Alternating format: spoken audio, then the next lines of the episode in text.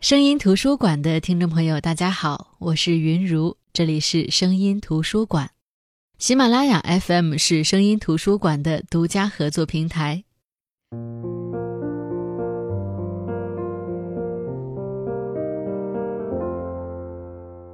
记得在新西兰的旅行当中，我在看《没有岁月可回头》这本书。就在我到达皇后镇的当天晚上，我把这本书看完了。最后一个篇章讲的恰恰就是作者谢小丁在皇后镇的生活以及工作。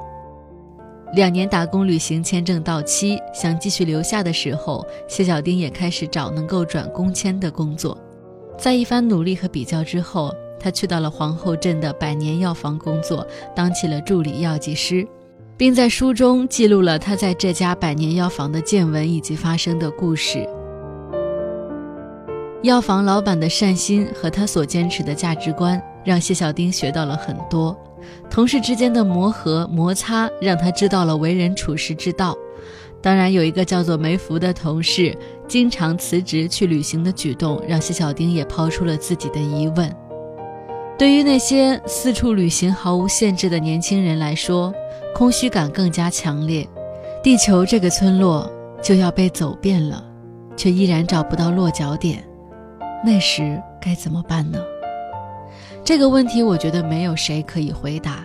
也许只有谢小丁们才知道什么才能让他们的心靠岸。看完这本书之后，我当时特别急切地想去看看那家百年药店。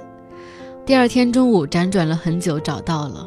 当时站在那家药店的马路对面，唏嘘不已。你要不要进去找找看看谢小丁还在不在？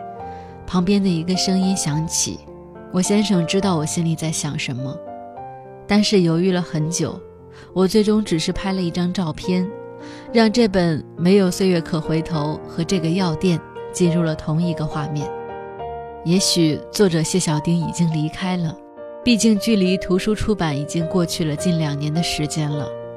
也许他还在那儿忙碌，毕竟他说过他是如此的热爱皇后镇。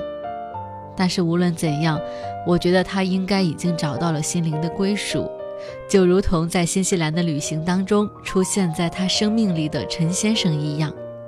寻求一种不期而遇，是很多人在旅行当中渴望发生的。但正是因为这种不期而遇的爱情成功的概率太低，所以才会人人艳羡。那今天我就分享谢小丁和陈先生在新西兰相爱的故事。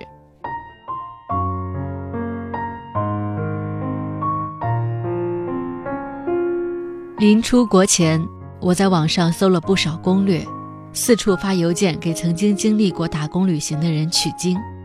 朋友见我如此忐忑，便介绍一个2012年就来到新西兰的背包客给我。据朋友说，此人稳重善良，有任何问题都可以问他。我加了那人 QQ，却不知为何一直没有联系。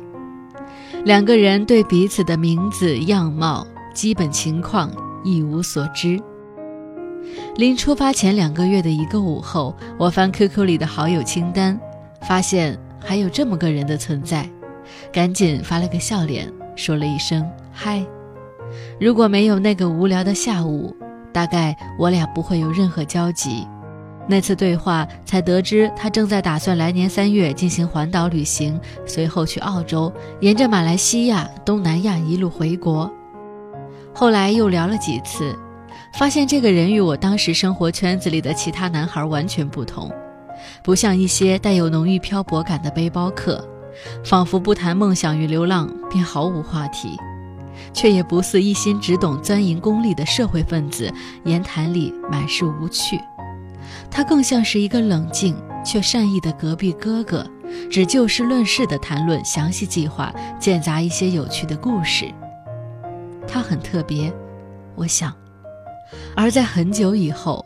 他和我聊起最初的印象，只说了那么一句：“这个小姑娘还挺有意思的。”本来属于不同星球的两个人，在这浩瀚宇宙里，顺着某条看不到的轨道，开始了缓慢的靠近。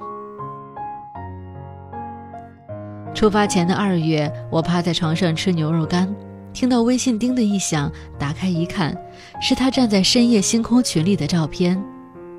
他说：“我站在银河系下面，等你来了以后就可以看到了。”抵达新西兰时，他还在皇后镇的酒店工作。我直接进入海伦家，两个人依然没有见面。在每日的联系里，我从最初的倒时差到不适应海伦家西餐的口味，所有刚来本地的无所适从和新奇都会一一告诉他，就连高速路上全是兔子尸体这种事，也要在微信里大惊小怪。他已经度过了我所处的新鲜期，更多时候只是笑着听，两个人之间全是些家常话，像是熟识多年的老朋友。他姓陈。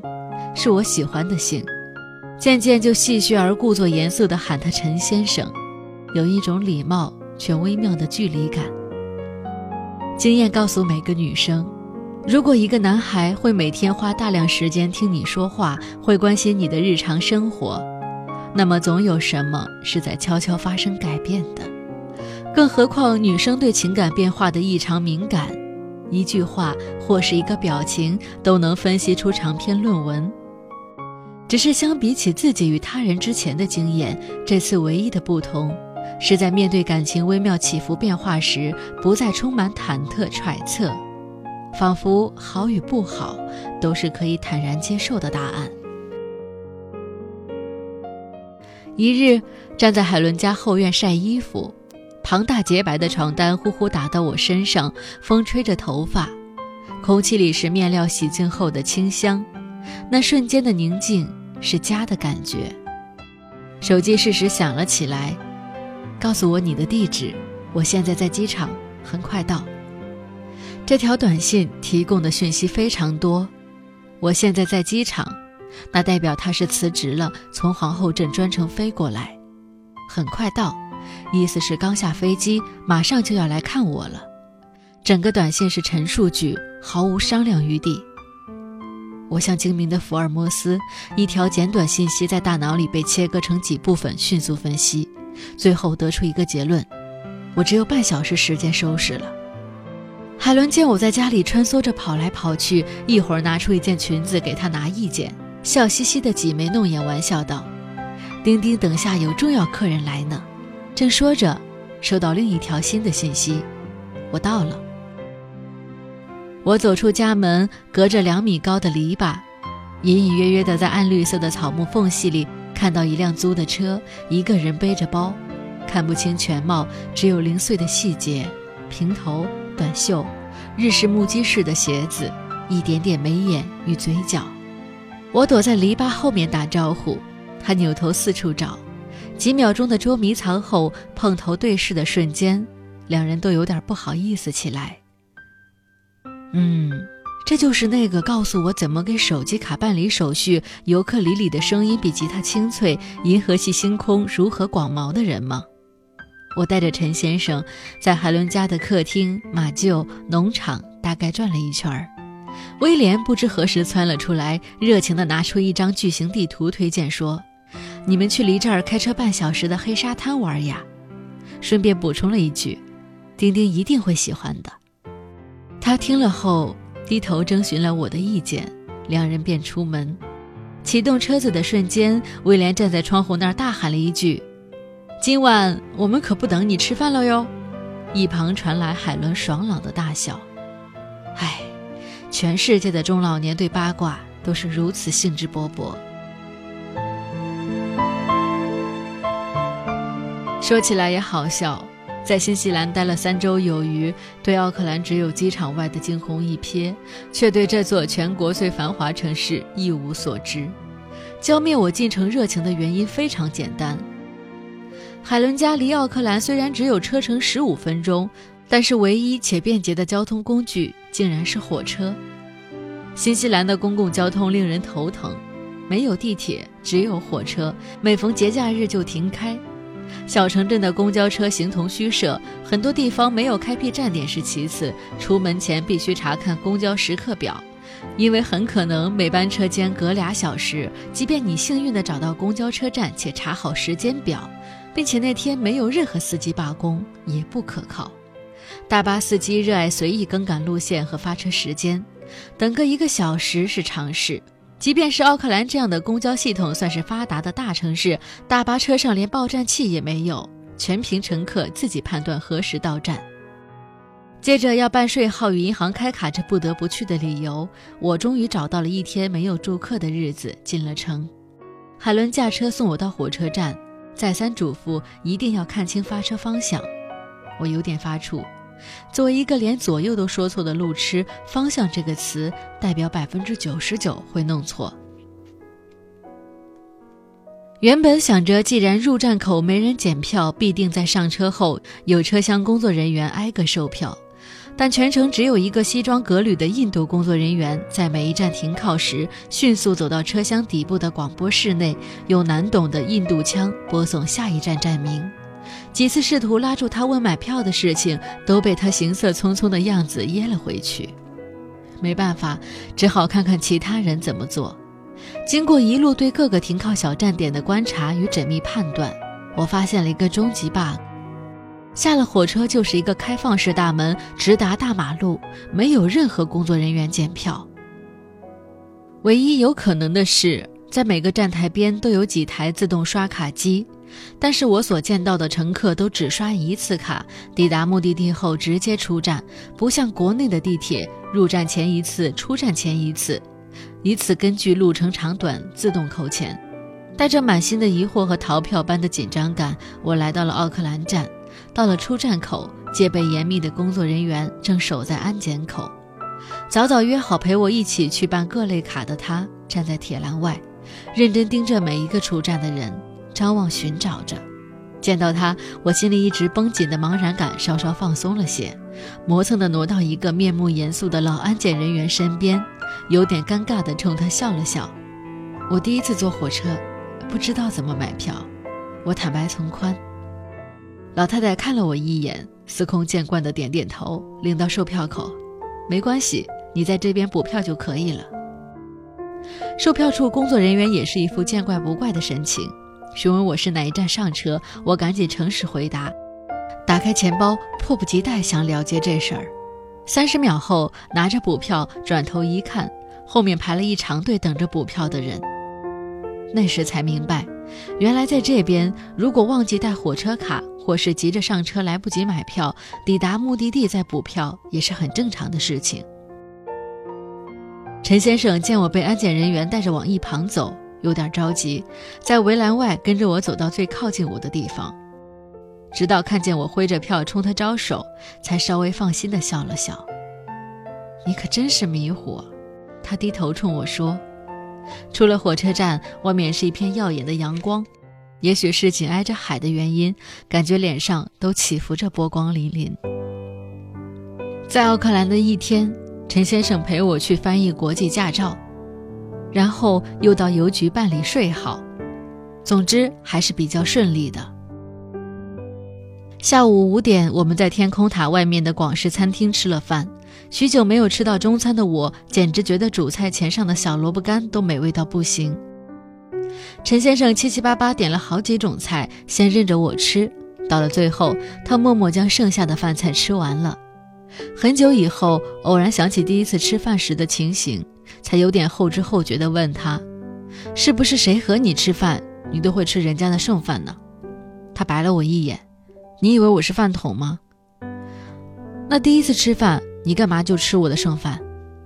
他无奈地解释道：“因为刚上菜。”你就全都抢过去了，我只好吃剩菜了呀。回到火车站，坐火车回家，陈先生顺路便买了两张票。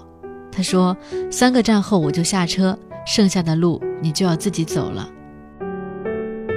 坐着火车一路咣咣当当穿过整座城市，奥克兰在窗外匆匆掠过。虽然这是座全世界都有相似面貌的城市，可是多少还是有点不同。比如傍晚时是淡紫绯红的天，比如无数白帆停靠在港口，比如无声的风轻轻吹过女人金色柔软的头发。三站过后，我瞥了瞥他，他闭着眼睛睡觉。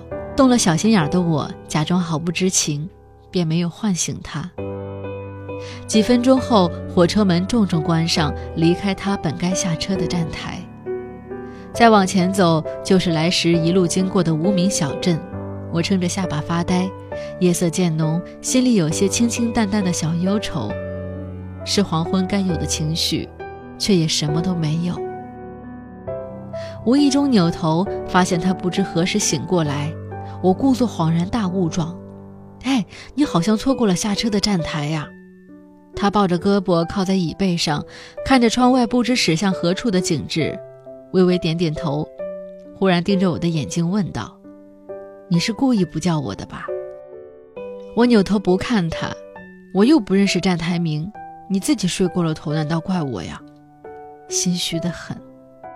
到了目的地，刚下站台，还在天桥上，便看到海伦的车等在外面，他也随着我下了车，跟着走到海伦的车附近。他没有出站，目送我上车坐定，冲我与海伦招招手，转身便重新上了回奥克兰的火车。看着他在站台边目送的身影，想想又是将近一个小时的车程，微微动了恻隐之心，略略自责地告诉海伦前因后果。海伦笑起来：“难道你没看出来吗？他是故意送你回来的呀。”随后几日，换宿生活都忙碌得很，家里来来往往许多客人，与陈先生也没有见面。终于在一个周五，每日念叨着为什么每天都要那么早起呀？我要休息，我要钓鱼的威廉，终于约了好友与海伦一起去野营两日，只剩我和奥斯卡看家。估摸着奥斯卡不靠谱，我一人之力又无法应付所有的动物，海伦灵机一动，想起只有一面之缘的陈先生，盛情邀请他来家里做客两日。陈先生欢快地接受了邀请。向朋友借了辆车，一路开过来，来时还顺路带了一碗炒好的蛋炒饭与清炒羊肉，照顾我那许久吃不到中餐的胃。奥斯卡对这两样菜很好奇，蹭过来看了好几次，不经意地提到自己还没有吃饭，叫的外卖披萨大约两个小时才送到。于是十分钟后，三个人坐在饭桌上，开始了愉快的双边会谈。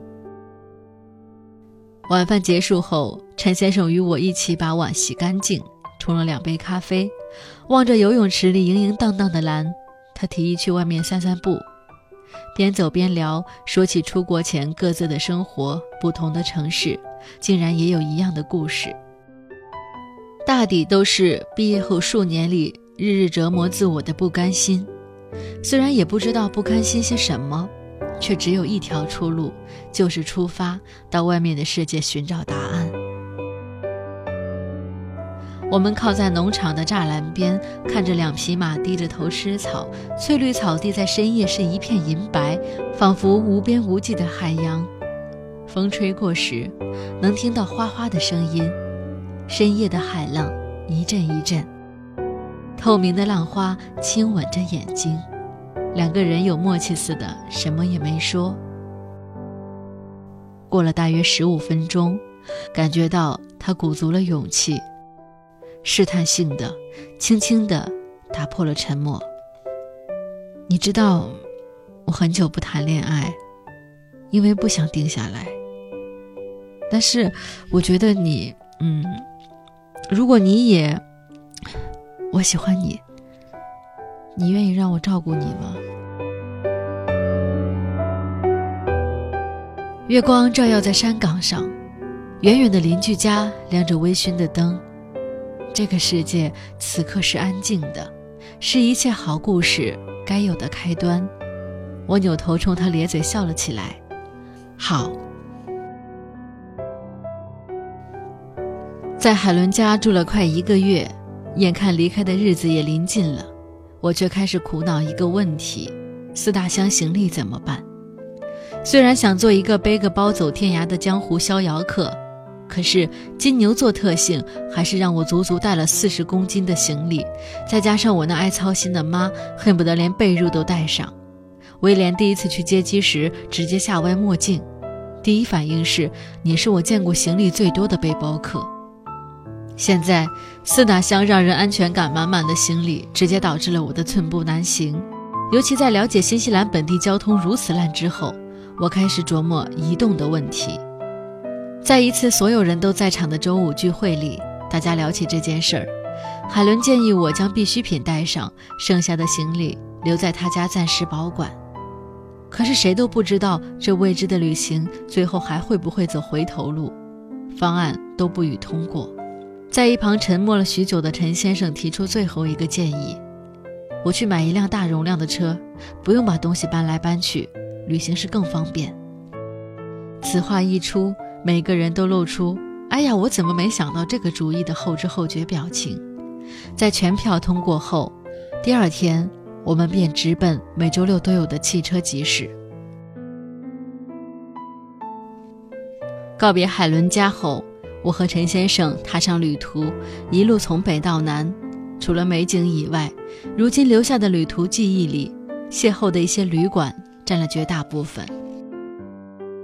后来在皇后镇的头一个礼拜，我还沉浸在四处玩玩转转的新奇里，直到一次晚饭后的散步。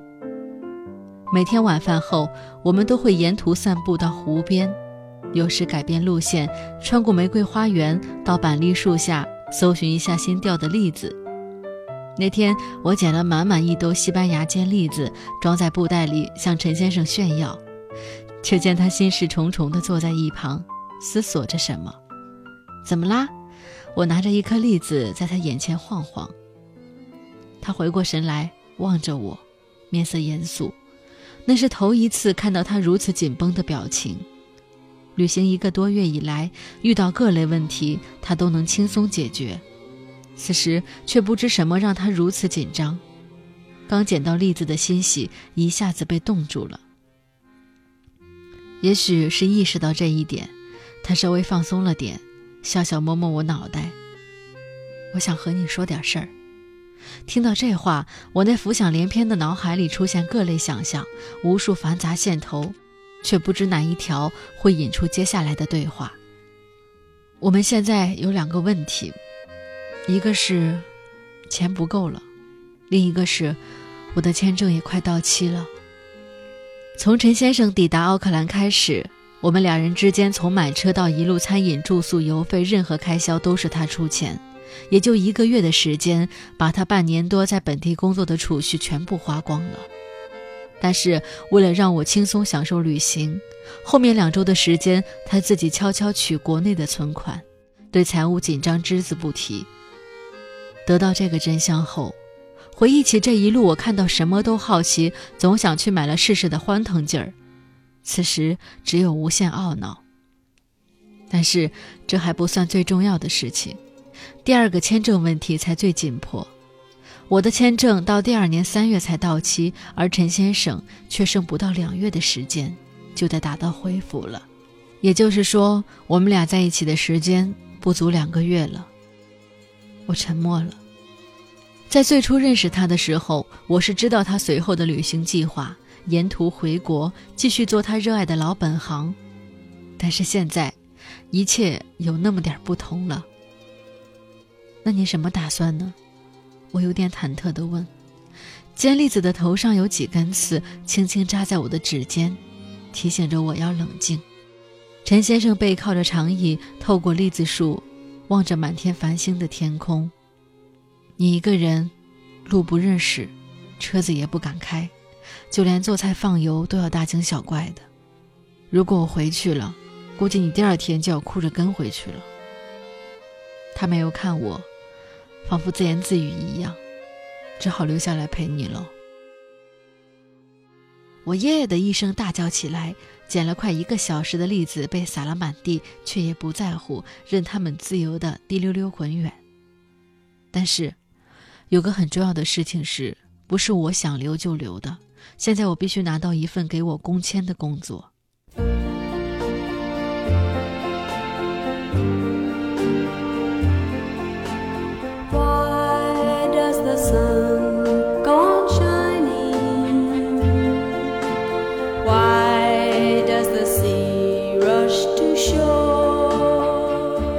当然，之后的公签的签证以及谢小丁自己公签的签证，都还是比较顺利的进行了。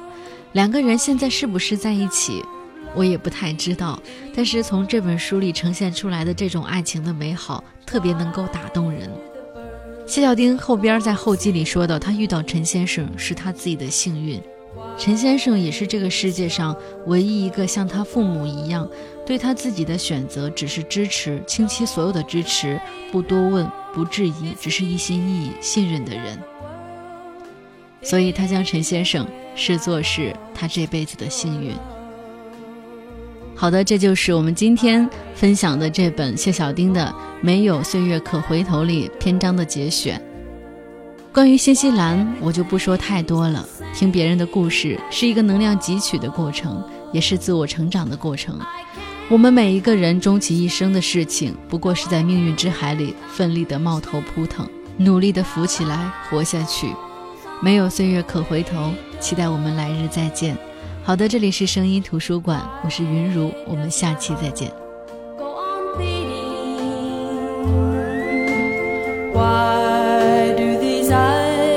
Mine cry, don't.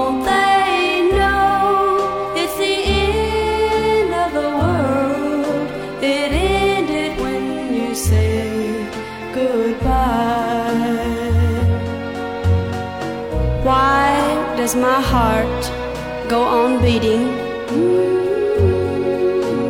Why do these eyes of mine cry?